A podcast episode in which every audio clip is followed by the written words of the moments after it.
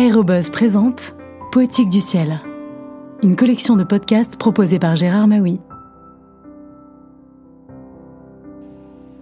Bonjour, Patrice Franceschi est un aventurier des temps modernes, mais surtout un écrivain.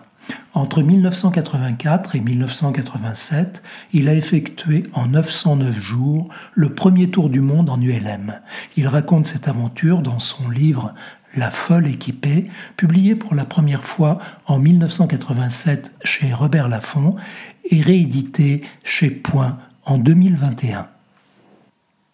L'ombre.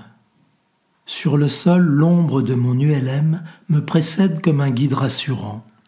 Elle file le long des forêts, se contorsionne dans les ravins, rampe sans peine sur les crêtes et les sommets, se joue merveilleusement des obstacles terrestres.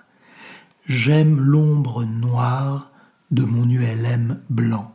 Jamais à la même place, jamais tout à fait identique à elle-même, jamais non plus de la même taille. Et j'envie la facilité avec laquelle elle court vers notre but commun. En dix mois, cette ombre s'est faite compagne bienveillante, mais capricieuse. Elle apparaît à sa guise, s'enfuit quand surgissent les nuages, revient avec le soleil, folâtre autour de moi.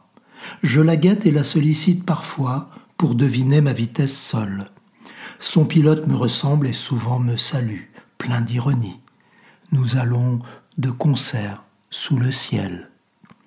Le terrain désaffecté de Panama Albrook a disparu depuis longtemps derrière nous, remplacé par des montagnes sur notre droite, des plaines et des champs sous nos roues. Nous volons vers Santiago, vers le Costa Rica, nous sommes le 19 juillet 1985. À gauche, le Pacifique somnole doucement, emballé dans son papier d'aluminium. Je ne reverrai plus l'Atlantique, définitivement abandonné en quittant l'enfer des moustiques de Mandingua. À mes côtés caracole aujourd'hui l'ULM d'Ismaël Chansor, rencontré à son club de Panama.